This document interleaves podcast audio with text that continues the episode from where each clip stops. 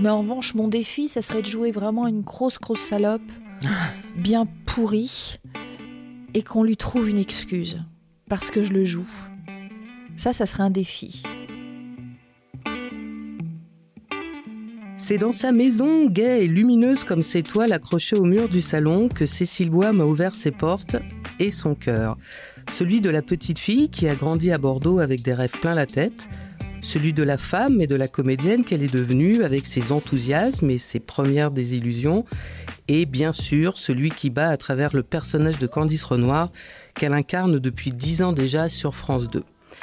Il y en a une qui n'a rien manqué de notre conversation, c'est Bonnie, une boule de poil gratifiée par sa maîtresse du titre de chienne la plus gentille du monde, et je confirme.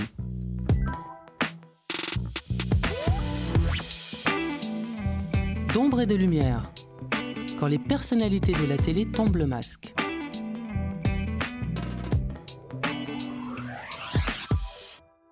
Eh bien, bonjour euh, Cécile. Bonjour Isabelle. Merci beaucoup d'avoir accepté cette invitation. Euh, j'avais envie qu'on démarre cette conversation euh, dans le concret, dans les coulisses de l'exploit, en évoquant une journée type, une de tes journées types sur le tournage de Candice. Ça commence comment et ça se déroule comment? Alors j'ai la chance de tourner dans le sud, donc euh, les réveils matinaux ne sont pas les mêmes que les réveils parisiens. Donc je me réveille très tôt, euh, entre, selon l'heure de, tournage, entre 6h et 7h. Euh, je, pars sur le tournage avec mon assistante Carose qui m'emmène. On débriefe de notre nuit. Euh, de la soirée, des films qu'on a vus dans la soirée, si on a vu une série ou un film ou, selon ce qu'on a fait. On fait nos filles, quoi. Après, j'arrive sur le au HMC, donc maquillage, habillage, coiffure. Je commence toujours par le maquillage, après la coiffure, après l'habillage, parce que je n'aime pas être habillée. En vrai, dès que j'ai un costume, je me sens engoncée, mal à l'aise, donc je le fais au dernier moment. Euh, mon corps réagit euh, au costume. Donc je le fais. Et puis Candice en particulier, comme c'est un être très féminin, mon corps euh, est en rébellion.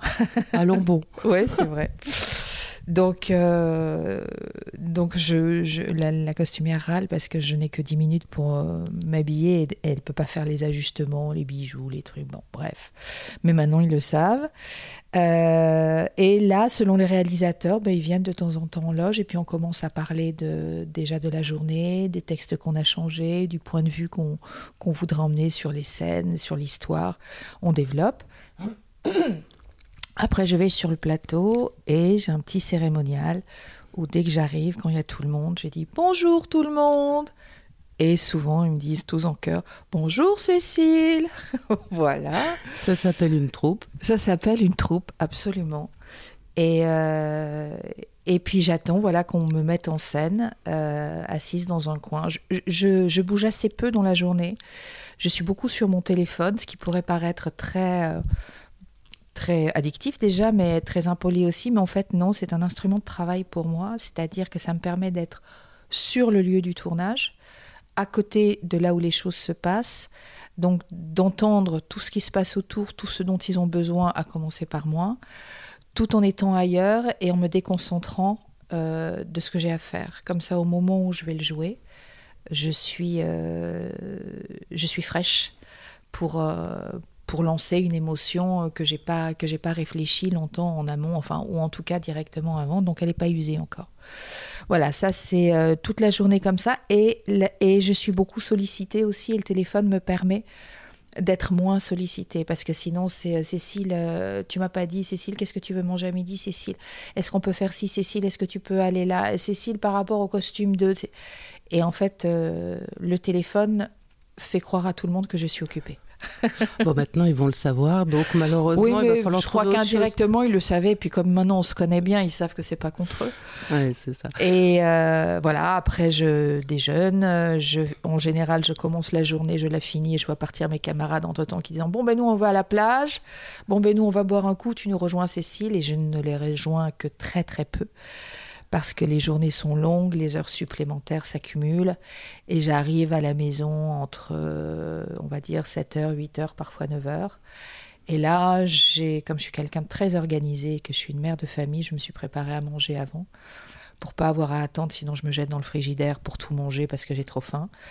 Et puis je j'écoute de la musique, je révise mon texte au lit, euh, je vais sur les réseaux sociaux juste avant de dormir, ou bien je lis un livre, mais c'est assez rare parce que c'est pareil, ça me déconcentre de, de, de mon sujet finalement.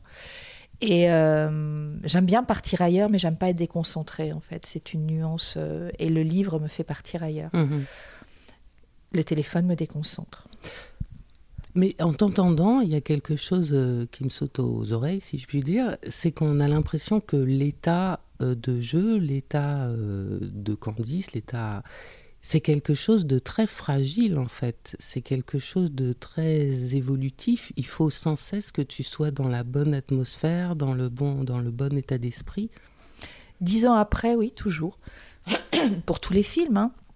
mais Candice particulièrement, parce que l'air de rien, euh, faire dix ans d'un même personnage, c'est excitant, parce qu'il y a un côté très théâtral, euh, la répétition des, des la répétition du même personnage.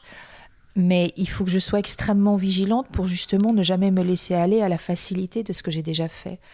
Donc il me faut une concentration très particulière pour aller chercher non pas ce que, euh, non pas ce que je connais, parce que je la connais par cœur, mais soit ce que j'ai pas encore fait, soit ce qui peut, ce qui peut me réveiller à quelque chose de jouissif dans une scène que j'ai déjà faite. D'où beaucoup de recherches souvent dans les interrogatoires et euh, parce que les questions sont toujours les mêmes, les accusations c'est très factuel. C'est très factuel. Donc, qu'est-ce que je peux trouver dans les interrogatoires qui puissent m'amuser? Et c'est là qu'est la richesse de mon personnage et l'amour que je lui porte. C'est que sur une même scène, je peux la jouer au moins une vingtaine de fois différemment, parce que le personnage est tellement riche qu'il suffit, par exemple, que la scène d'avant, je sois contrariée par Antoine. Je vais jouer la scène comme elle est écrite, mais avec l'intention de Antoine m'a contrarié. Donc je vais être d'une mauvaise foi absolue, je vais être très agressive dans l'interrogatoire. Si j'ai fait une boulette, et Dieu sait que Candice en fait, a fait juste avant, je vais lancer l'interrogatoire en ayant fait une boulette, en regardant à droite, sans jamais le jouer de la même façon. Et je m'amuse, je me raconte une histoire en permanence sur l'histoire qui est écrite.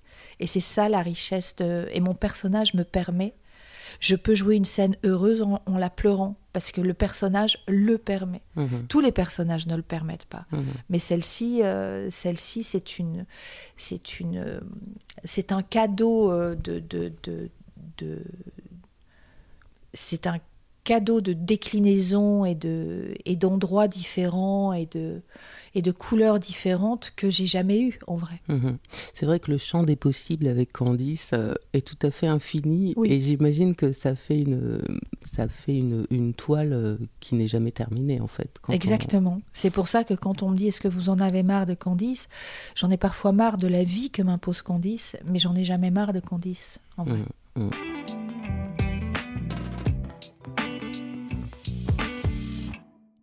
Alors justement, tu l'évoquais, ça fait dix ans. Mmh. Euh, d'un point de vue personnel et professionnel, la question, elle est un peu bateau, mais tout le monde euh, l'a dans la tête. Qu'est-ce qu'elle t'a apporté, cette Candice, humainement et professionnellement?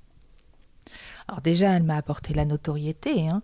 Euh, j'ai eu de temps en temps avant elle des espaces de lumière, mais jamais autant que sur Candice. J'ai eu la reconnaissance du public que j'avais pas avant. Euh, j'ai des témoignages euh, à 99% extrêmement bienveillants, chaleureux, lumineux, bouleversants aussi. J'ai eu des témoignages qui m'ont beaucoup euh, bouleversée. Je me souviens. Et finalement, ça m'a donné le là de ma relation au public que j'ai comprise après, mais j'aurais dû m'en douter à ce moment-là.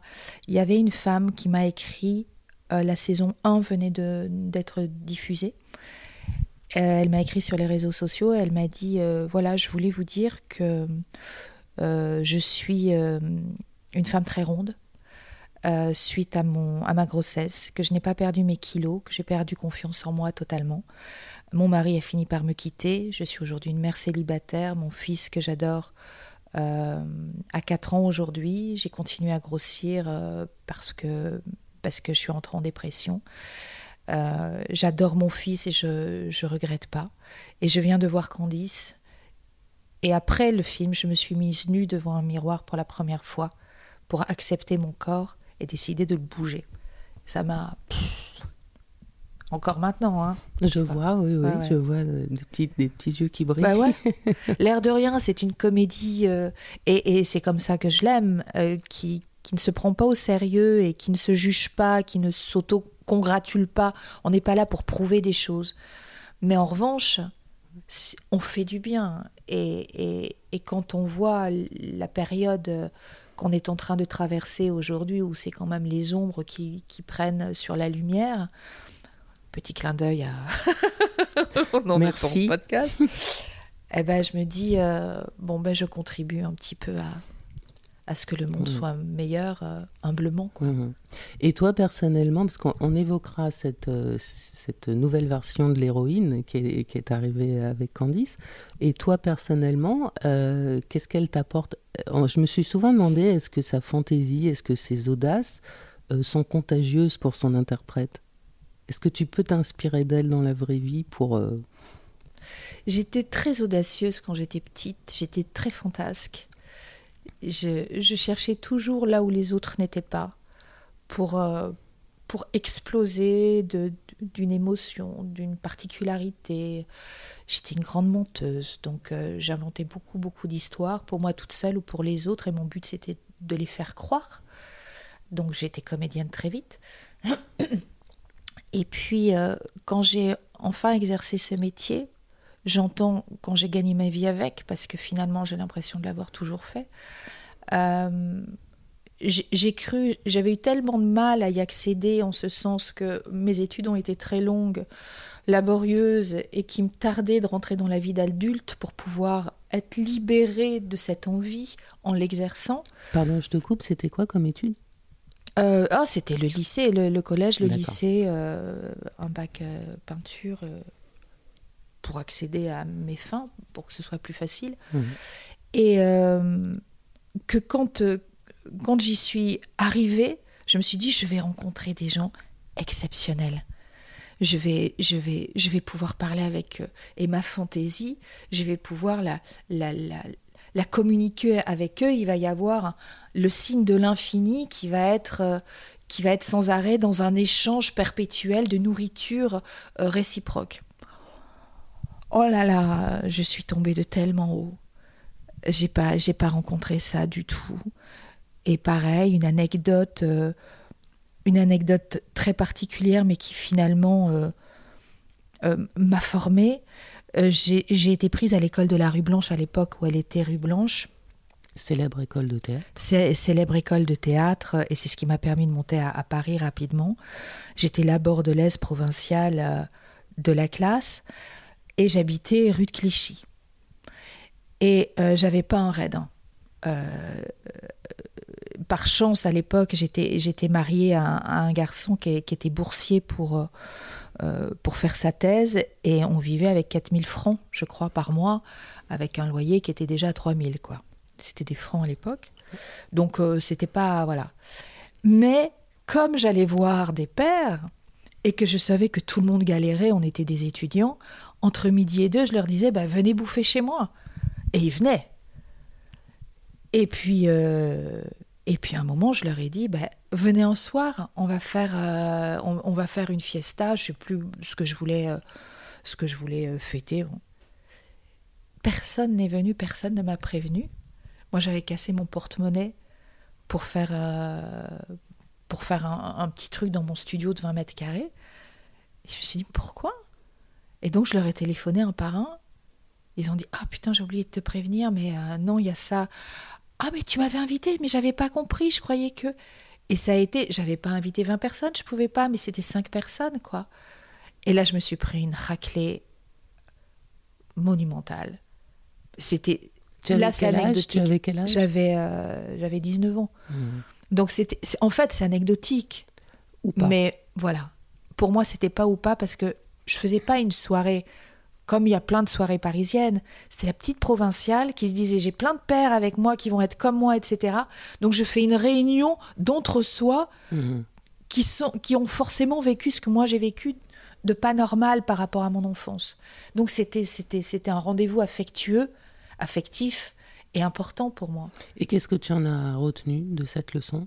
Un peu brutale, mais Bah, j'en ai retenu que qu'il va falloir que je fasse attention où je, où je donne mon cœur, quoi, parce que sinon il va être matraqué avant, avant, a- avant l'heure. Et, et, et ça m'a, et ça m'a, ça a commencé à me faner en vrai. Il y a quelque chose qui s'est fané, Euh, et, et j'ai perdu confiance en moi beaucoup, parce que je me suis dit je suffis pas.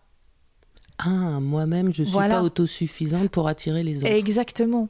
Et comme je devais probablement souffrir de ça avant, tu vois, ça a ouvert la brèche. Là où ça pouvait se taire parce que j'allais rejoindre mes pères, ça s'est réouvert. Et puis il y avait eu des, petites choses. euh, euh, à Bordeaux, chaque fois qu'il y avait un casting, euh, il pouvait y avoir 1000 personnes qui faisaient le casting. C'était moi qui étais prise. Donc j'avançais en me disant, à partir du moment où j'ai fait du théâtre, tout a été facile. Les gens me voyaient. Euh, j'ai été prise directement euh, au conservatoire de Bordeaux en initiation. J'ai été prise en professionnel avant d'être prise à la rue Blanche. Donc tout à coup, la confiance en moi que j'avais pas avant, là je l'ai eue. Et tout à coup, tout était fluide, tout était normal. C- c- cet acquis était normal. Jusqu'à ce qu'un ami me dise un jour, fais attention, parce que tu te rends pas compte que tu peux éclabousser des gens et les blesser.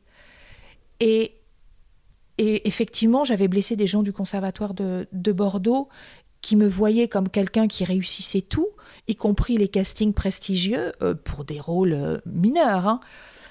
Et je ne l'ai pas vu. Et du coup, je, je me suis dit, oulala, faut, faut que je fasse attention de ne pas marcher sur les pieds des autres. Donc j'ai calmé ma joie, j'ai calmé mon explosion, mon envie de vivre, mon envie de, de, de dévorer ce que j'ai attendu. Et cet événement est arrivé pour nourrir cet endroit-là. Et, et, et l'épilogue de ce chapitre, euh, parce que voilà, on va pas tout faire là-dessus, mais je tourne un jour Le Chasseur de la nuit. Euh, on est en 93, j'ai pas encore fait Angélique. Euh, mais j'ai fait, j'ai fait Germinal déjà, j'ai rencontré Renaud déjà, et je fais Le Chasseur de la nuit avec beaucoup plus de modestie que tout ce que j'avais. Enfin, je veux dire, la rue Blanche m'a un peu, euh, Oui. voilà, Il y a eu un arrêt fait Ouais. dans ton enthousiasme. Absolument. Donc j'y allais très précautionneusement, avec beaucoup d'humilité surtout, et, et- et sans chercher à déranger qui que ce soit du succès que je pouvais avoir. Et puis c'est un tournage qui se passe en hiver et en été. C'était un film de qui, pardon? De Jacques Renard, pardon. Très très joli film, très lent mais très joli film. Et je rencontre mon partenaire, Stanislas, qui à l'époque était comédien, qui aujourd'hui est scénariste. Et puis, euh, pareil, coup de foot pour les gens, une espèce d'excitation comme ça à partager. On était tous dans un prieuré. Je retrouvais le- l'esprit de troupe que dans laquelle j'étais quand je faisais du théâtre plus jeune. Donc il y avait une, envie de vivre, une envie de vibrer, etc. Et je savais que ça pouvait se retourner contre moi. Donc je, je me retenais, mais c'était pas grave parce que je savais que j'allais les voir l'été. Donc je pouvais. Et puis le tournage hiver s'arrête, je vais à la Fnac entre les deux. Et je croise Stanislas, qui était mon partenaire, en plus mon amoureux, que j'avais adoré, mais je m'étais retenue de tout, tu vois. Et je vois Stan et je lui dis, euh, tu sais, je comprends pas tellement ce métier en fait, parce que on, est tous ensemble, on est en train de vivre quelque chose de très très fort, on est tous enfermés les uns avec les autres, euh, et, on est obligé de, vivre et de mettre de côté nos vraies vies et ce qu'on est aussi en jouant des rôles. Et puis tout à coup, le film ou la pièce s'arrête, ou la formation euh, euh, d'école s'arrête, et, que chacun reprend sa vie, et les, liens se, se défont ou se coupent. Et il me dit, avec un certain cynisme, du haut de C, il devait avoir 24 ou 25 ans, mais Cécile, c'est comme ça le métier. Ça n'empêche pas la joie euh, de partager quand on est sur le plateau, mais après, chacun reprend sa vie. Et on quitte l'histoire pour laquelle on est venu. Donc c'est normal qu'on quitte tout le reste. Et l'anecdote veut que ce garçon-là, je ne l'ai jamais quitté et que c'est devenu un de mes meilleurs amis. Ah. Donc, quelque part, la vie m'a pris, mais la vie m'a nuancé les choses. Mhm. Voilà. Et, et, et dans Candice, ce que j'ai tant recherché partout et que je n'ai pas trouvé parce que, parce que les, les, tournages sont furtifs, les expériences théâtrales sont plus longues, mais ça reste un épisode, et eh ben les dix ans de Candice m'ont apporté une famille mhm. et, et, qui, qui ne m'a pas trahi, quoi. Enfin, pas, pas, pas violemment comme ça, mhm. en tout cas une famille, et ce que j'entends après ce que tu viens de nous raconter, est l'autorisation justement d'avoir des élans, de ne, d'avoir des audaces, d'écouter comme ça euh, ses envies. Euh, ce que la vie t'avait au début appris à réfréner, quoi, avec elle. T'as tout euh, compris, c'est que tout à coup, je me suis à nouveau autorisée mhm. à, aller loin. Et l'air de rien, il y a après une, une synergie entre je suis capable de faire quelque chose et je ne m'autorise pas à le faire parce que ça va faire trop de bruit, parce que ça va être dérangeant, parce que ça va être un peu particulier, parce qu'on va me juger, parce que parce qu'après j'ai perdu pas, pas, seulement à cause de ça, mais à cause de la vie, tout simplement. J'ai perdu beaucoup confiance en moi et quand, quand j'ai attaqué Candice, tout à coup, j'ai senti que ce qu'on attendait de moi, c'est ce que j'avais tu. C'est ça, c'est ce que tu avais refoulé, c'est ce que tu avais caché. Ouais, alors les autres ne l'ont pas attendu tout de suite parce qu'ils ne savaient pas que ça existait. Mais quand tout à coup je l'ai dévoilé très timidement parce que c'est ça que ça m'inspirait et puis que c'est vrai aussi j'avais pas joué depuis longtemps et j'avais un besoin d'exploser de dans le jeu besoin d'exister pas devant une caméra parce qu'elle m'impressionne beaucoup mais besoin d'exercer quoi. J'avais été retenue d'être quoi. C'est de la frustration en fait que tout d'un coup on a on a coupé les petits élastiques que tu avais dans le dos et waouh t'as pu euh, exactement. et Candice tout à coup m'a dit attends attends attends. Toi on a rendez-vous tous les deux. T'as pas pu être toi. Vas-y fais-toi mhm. plaisir.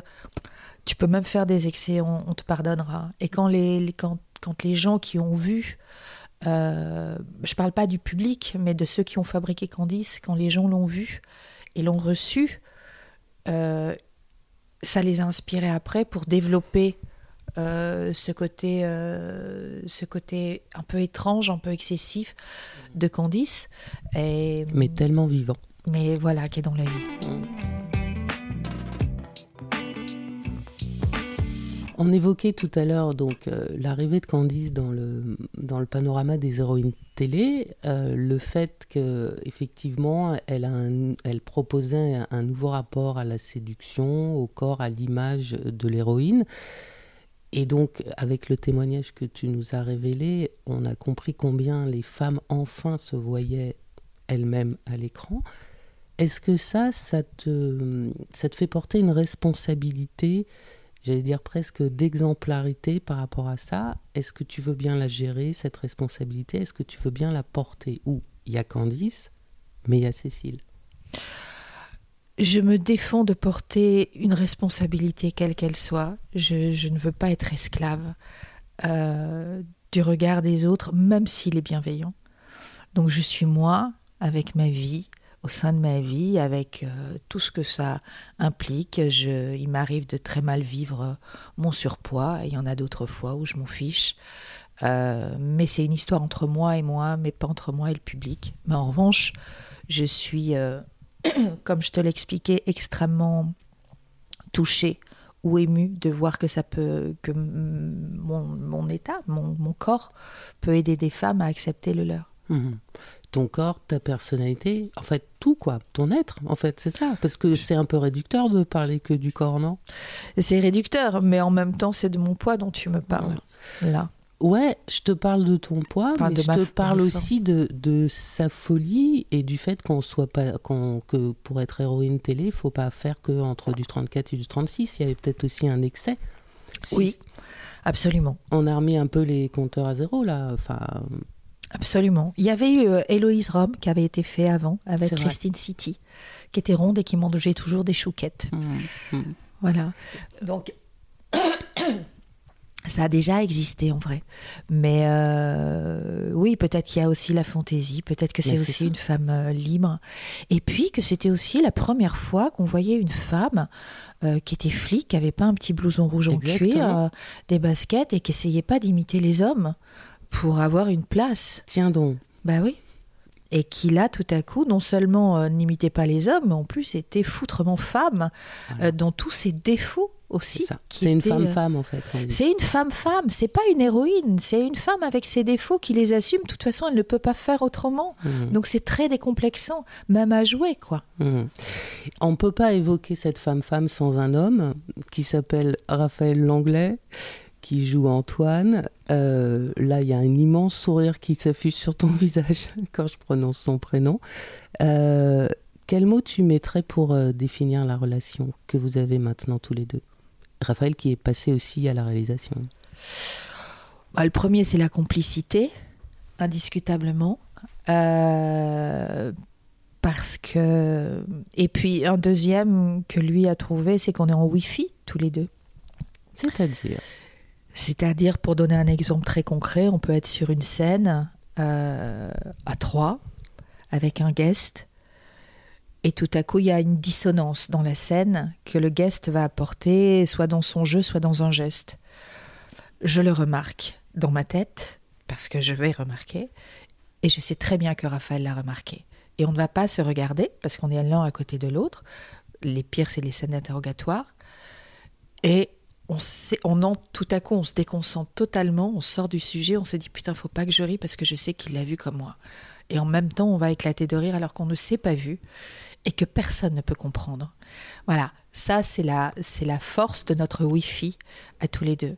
Après, je trouve que Raphaël est, un être euh, extrêmement brillant, mais son humour euh, et son côté très maladroit, très gaffeur, font tellement de bruit qu'on ne voit pas la vivacité d'esprit de ce garçon. Et il est très très rapide, même pour lire. Là, je vois ton cahier, la page, il lui faut à peu près 4 ou 5 secondes pour déchiffrer tout ce que tu as écrit. Moi, c'est absolument l'inverse. Il me faut 5 minutes pour déchiffrer. Et en fait, on est dans cette complémentarité. Je suis quelqu'un de très lent, de très observateur, de très reculé aussi. Euh, je peux être fantasque, mais en même temps euh, très timide, mhm. très réservé. Euh, et, et j'ai peur des autres. Raphaël, c'est tout l'inverse. Il rentre dedans, je me souviens qu'on s'était engueulé avec un metteur en scène un jour. Il a quand même dit cette phrase absolument extraordinaire. Il m'aurait fallu dix jours pour la trouver. Bon, il était vraiment très très mauvais, euh, ce, réalisateur, et très méchant en plus. Et, lui comme moi, on n'aime pas la méchanceté. Et Raphaël essayait de défendre son point de vue sur le personnage, et le mec qui avait écrit en plus n'entendait pas ce que disait Raphaël. Et tout à coup, Raphaël hurle en quittant le plateau en disant T'as la psychologie d'un cintre Raphaël, c'est ça. Et tout le monde a été et tout le monde a éclaté de rire parce que cette phrase est sortie d'on ne sait pas où, mais tellement bien imagée. Mmh. Et Raphaël, dans sa colère, n'a rien entendu de ce qu'il a dit. Raphaël, c'est ça. Mmh. Et je crois que c'est euh, l'un des hommes, pour pas dire l'homme, avec qui j'ai le plus ri. Mmh. Et j'adore rire parce qu'il y a une libération. Et avec lui, je suis moi. Et avec, avec moi, je veux croire que qu'il est lui. Et puis, et puis je connais toutes, toutes ces choses que personne ne peut voir. Euh, mais vraiment personne. Euh, et, et j'en prends soin. Ah, ça c'est un joli mot. Ouais. Et ça c'est un mot que t'aimes bien. Prendre soin Ouais. Ouais, c'est vrai.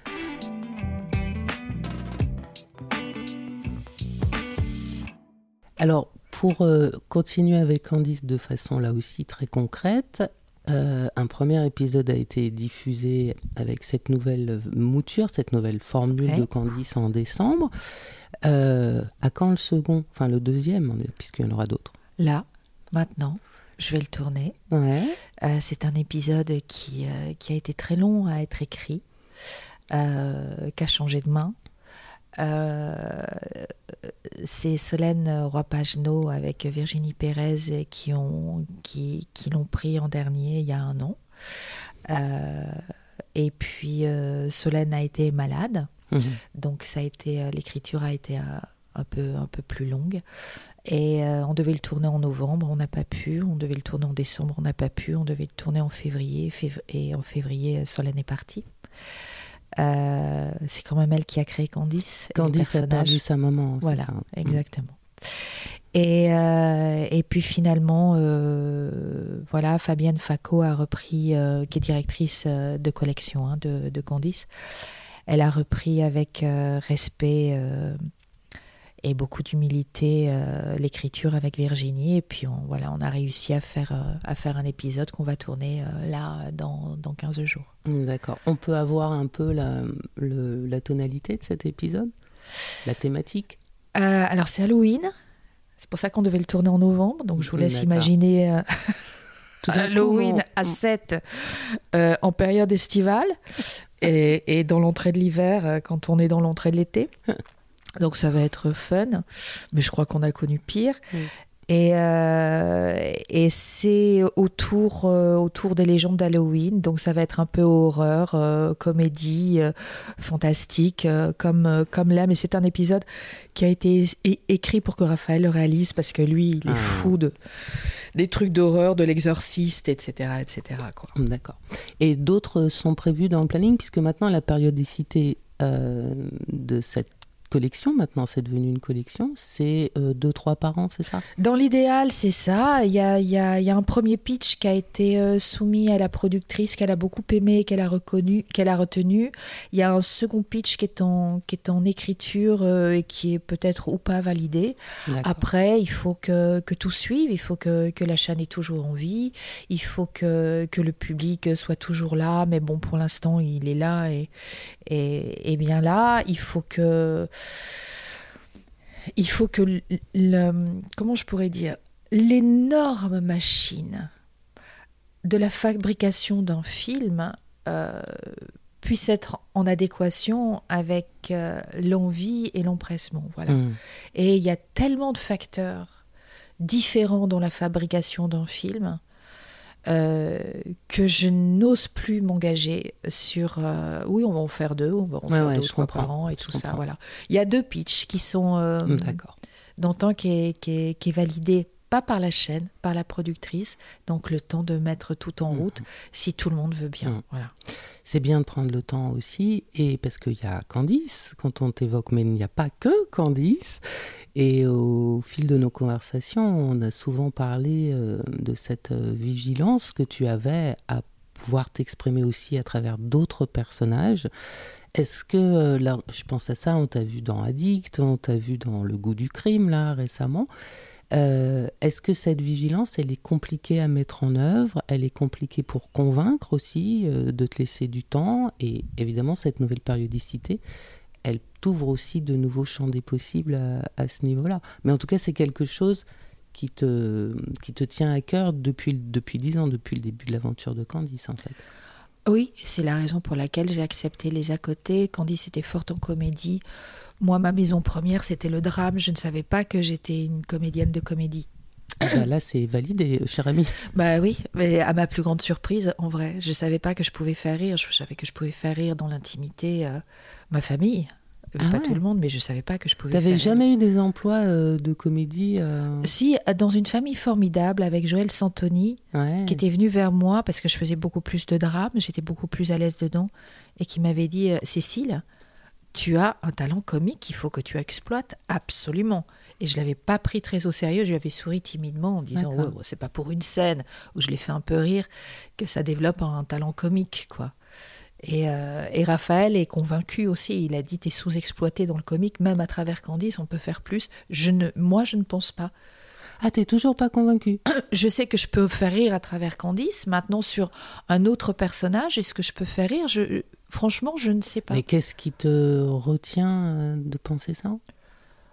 Ma nature, peut-être, tu vois, qui est pas. qui est. qui est, qui est, qui est, qui est qui n'est pas une grande optimiste, qui n'est pas une grande légère, qui n'est pas une grande... Euh, ouais, euh, Bon, en même temps, euh, De Funès n'était pas un mec très rigolo aussi dans Précisément, la vie, et Buster Keaton n'était pas non plus euh, vrai le aussi. plus rigolo des hommes. Mais moi, dans la vie, je suis plus rigolo qu'eux. bah alors, il y a de l'espoir. oui, il y a de l'espoir. Il y a de l'espoir. Mais euh, voilà. Mais euh, oui, c'était nécessaire de retourner au drame pour mieux retourner à la comédie. Je me suis rendu compte qu'en faisant beaucoup de personnages qui étaient très forts, très profonds, dans des aventures très très différente de celle de Candice. Euh, quand je retournais sur Candice, tout à coup, il y avait, c'est comme si j'avais été euh, rafraîchie, nettoyée, et que hop, je pouvais recommencer avec une joie nouvelle, un enthousiasme, mhm. comme si c'était la première fois. Et en fait, ça m'a vraiment servi, les, sorties de Candice m'ont vraiment servi à la fois à nourrir Candice et à la fois à trouver un vrai équilibre dans, mon besoin de jouer. Mhm. Euh, oui, en même temps que tu parles, je pense évidemment au personnage d'Addict qui était absolument formidable, où là on était euh, dans une pression, dans une tension, euh, dans, un registre totalement différent. Aujourd'hui, il y, a des, il y a des routes, il y a des voies. Alors la comédie, j'entends, on peut faire un petit appel à la population des producteurs. tu as envie de faire des comédies ou est-ce qu'il y a des routes que tu as envie particulièrement d'emprunter? J'ai envie de conserver la comédie parce que le, le mais parce que le drame actuel qui est développé ne, me parle pas.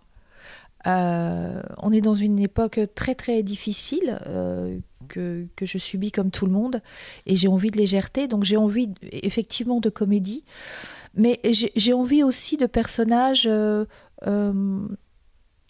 de personnages. Alors, soit des. J'ai envie d'un personnage qui n'est pas euh, gentil, bienveillant, empathique, mhm. euh, auquel on s'attache.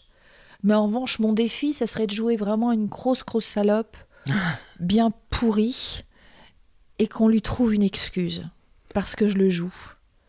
Ça, ça serait un défi. Alors, je voudrais qu'on revienne quand même sur cette idée d'excuse, euh, chère Cécile. Tu veux qu'on lui trouve une excuse par rapport à toi, parce que tu pourrais pas jouer une grosse salope sans avoir de scrupules, ou tu veux qu'on lui trouve une excuse par rapport à elle pour que le public la comprenne? Ah non, non, moi, moi j'en ai rien à foutre de moi personnellement. Non, non, c'est pour que le public puisse la comprendre. Et l'inverse aussi, qui est un personnage a priori très empathique, très solaire, etc.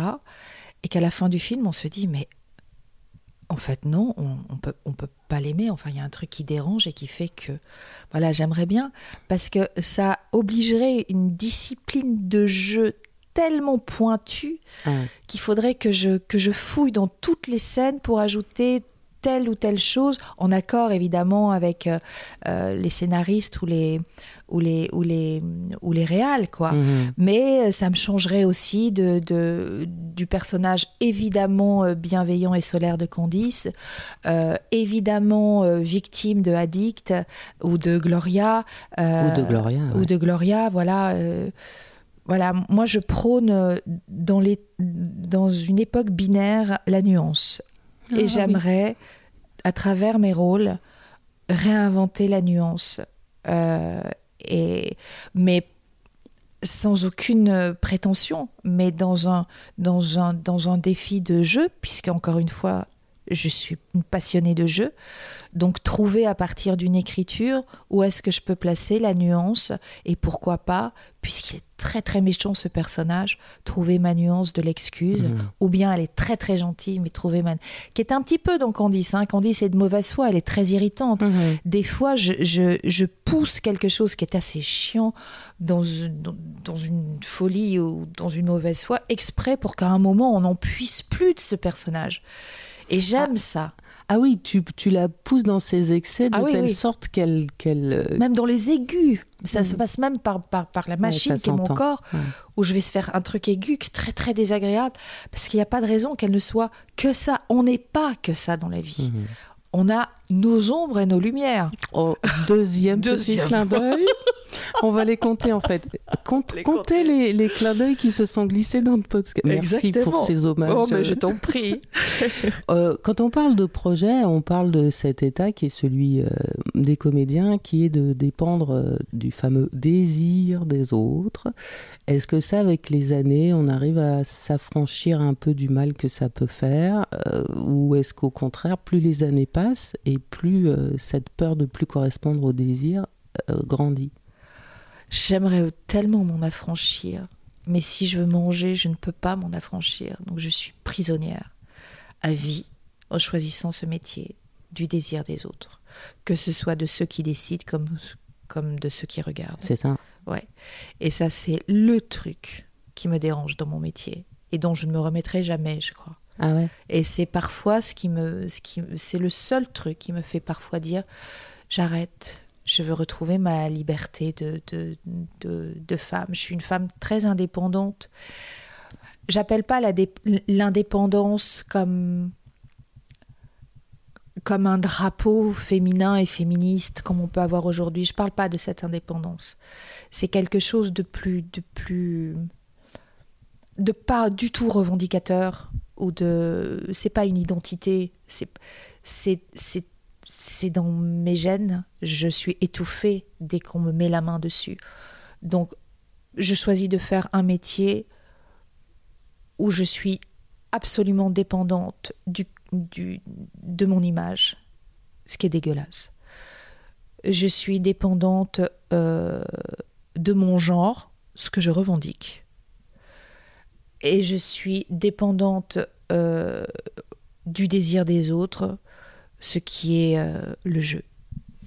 Après, pour essayer de, minimiser l'emprise de cette dépendance, il y a des moyens qui sont de passer soi-même à l'acte, de créer des projets. Euh, je pense comme ça spontanément à Josiane Balasco, tu vois, d'écrire et tout. Quand on entend euh, les mots que tu prononces et qu'on devine le goût que tu as pour les mots, donc pour l'écriture, on se dit mais que n'attend-elle? Euh, à travers mon métier, rentrer dans l'écriture, ça va encore dépendre des décideurs qui vont lire et qui vont choisir si c'est bien ou si c'est pas bien. Donc, je pense qu'à un moment, je vais aller à l'écriture euh, parce que c'est un peu comme la peinture, en fait.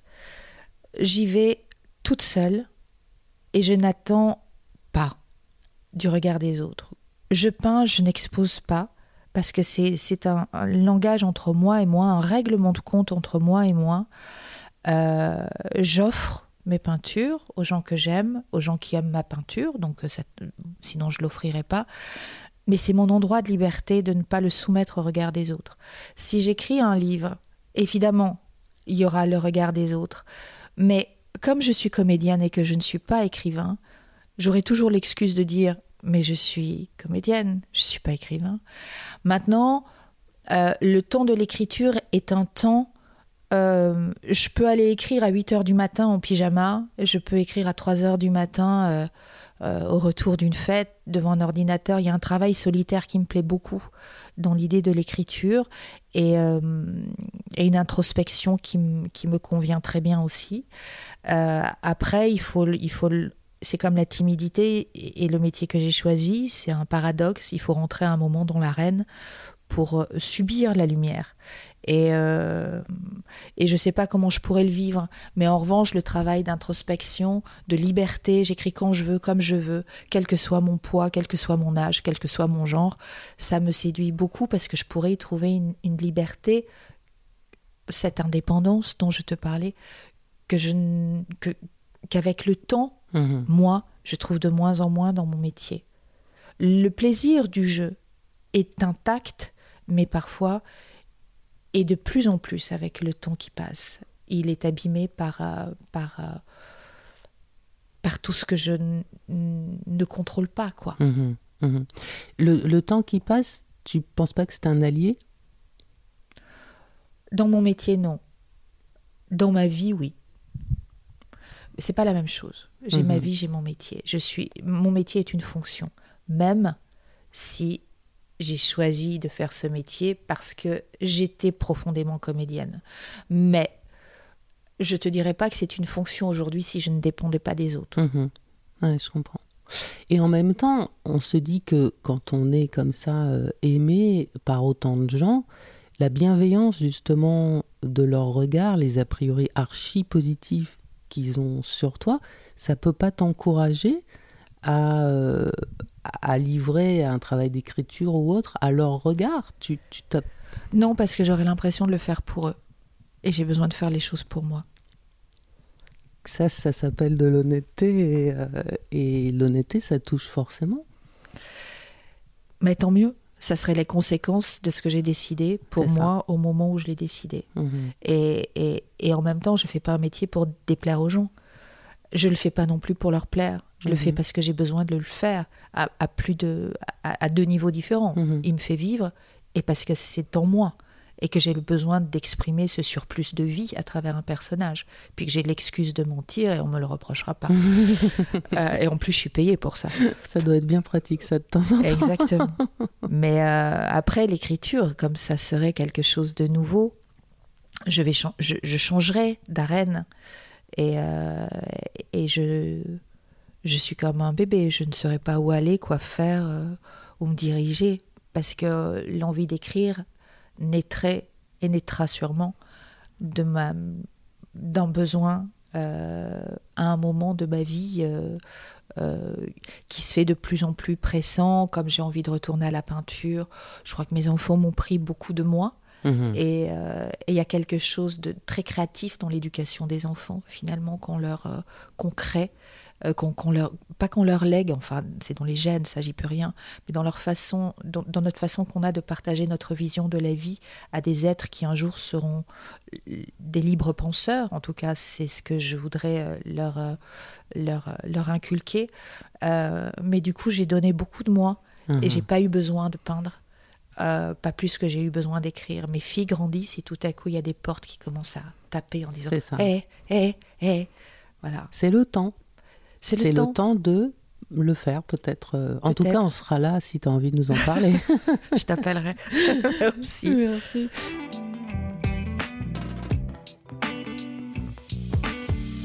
Justement, tu parlais de, de, de ta, aussi ta, ta, fonction, euh, ta vie de maman, d'épouse, donc on a évoqué ton métier.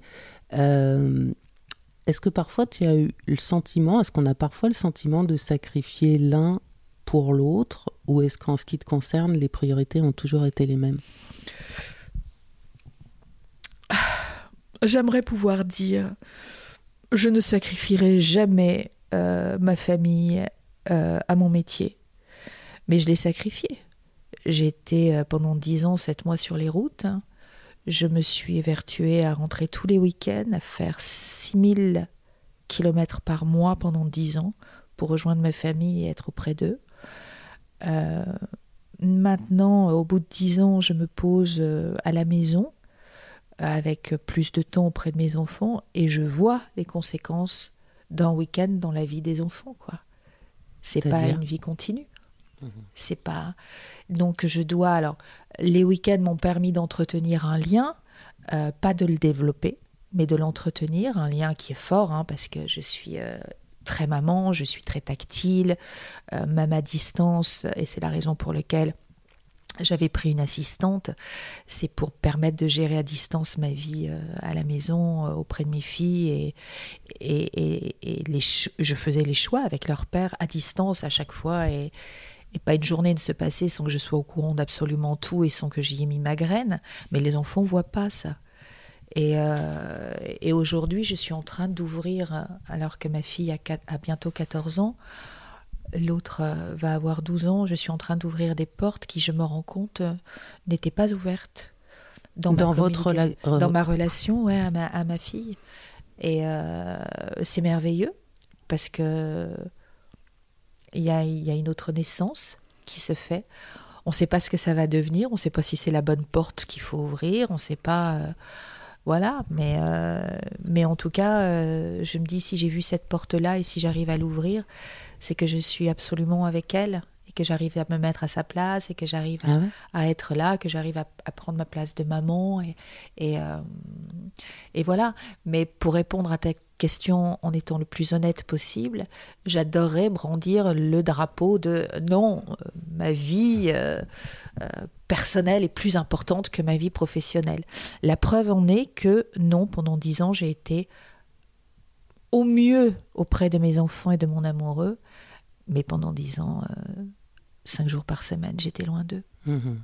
Mais ça, est-ce que j'entends pas à travers ces mots la culpabilité euh, fatale de toutes les mamans qui, qui, à un moment, se disent est-ce que j'étais à la hauteur du temps, de la présence et tout ça? Pas trop, parce que, comme je te disais, je suis une femme euh, indépendante et que ces dix ans, aussi un peu loin, m'ont permis de faire quelque chose pour moi tout en étant maman mhm. et que mes enfants vont s'envoler et que je ne veux pas me dire euh, si j'avais su ou si ça se trouve j'aurais pu etc. Voilà. J'ai traversé la vie. Je, depuis toute petite, je dis deux choses. La première, c'est je suis née toute seule, sortie du ventre de ma mère, et le jour où je vais mourir, personne m'accompagnera.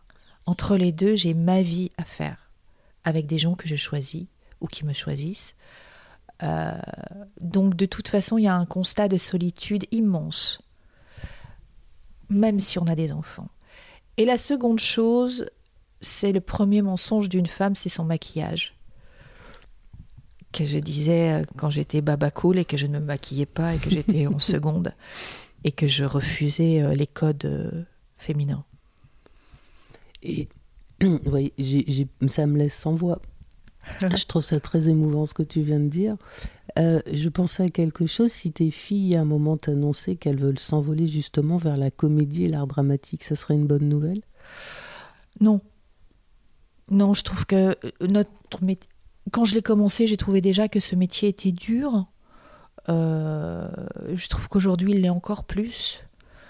Que n'importe qui, sans talent, peut exploser, ce qui est profondément injuste pour ceux qui travaillent et qui essaient d'entretenir un talent qu'ils ont ou qu'ils n'ont pas. Hein. Ça ne veut pas dire que ceux qui ne sont pas dans la lumière euh, ont tous du talent. Il y en a qui n'en ont pas et qui méritent de pas y être, quoi. Mais il y en a surtout qui sont dans la lumière et qui méritent de pas y être, quoi. Et, euh, et on fait tellement de bruit aujourd'hui. Il y a tellement de moyens d'expression euh, grossiers, bruyants, superficiels pour pouvoir exister euh, qu'on a tendance un peu à confondre les gens importants et les gens qui le sont pas quoi. Et, ça met une confusion dans une société déjà où on est en perte de repères. Et ce métier en particulier, qui est un métier qui dépend de la lumière, ce dont on parlait, tu vois, mhm. je le veux pas pour mes enfants. Mais si elles choisissent de le faire, je les préviendrai, elles feront ce qu'elles veulent. Mhm. Alors, on va finir sur une petite touche un peu, euh, j'allais dire, euh, un peu philosophique, mais en faisant un petit hommage à Gabin. Tu sais, Gabin, il avait une chanson où il disait euh, Je ne sais pas grand-chose, mais ça, je le sais. Pardon pour cette imitation grossière. T'en fous, t'es pas comédienne. Voilà, au moins, voilà, exactement. De quoi, toi, dans la vie, tu pourrais dire Ah, mais ça, je le sais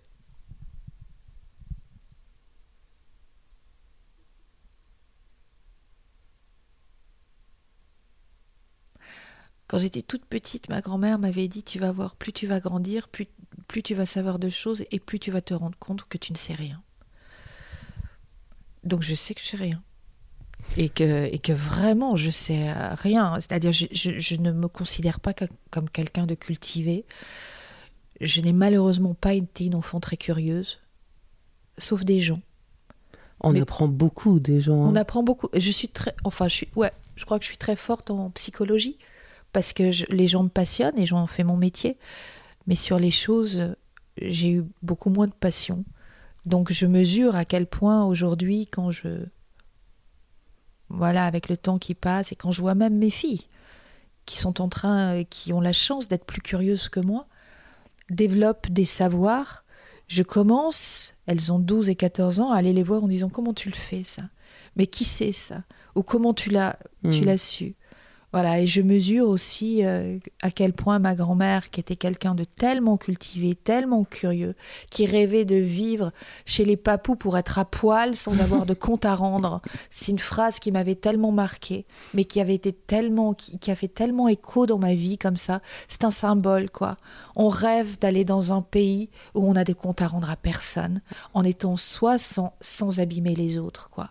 Voilà, je rêve d'un monde comme celui-là. Et ma mère et ma grand-mère à travers son je voudrais vivre chez les papous pour être à poil sans avoir de compte à rendre à personne. Ça pourrait être la phrase de ma vie en fait. Donc euh, non, je ne sais rien. Je ne sais rien et je n'ai pas de compte à rendre là-dessus.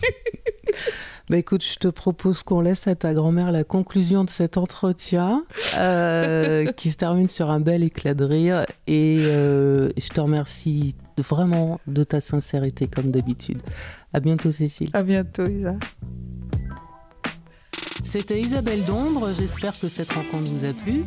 Si vous en voulez plus, retrouvez tous nos entretiens sur téléloisirs.fr et sur votre plateforme de podcast préférée. À bientôt!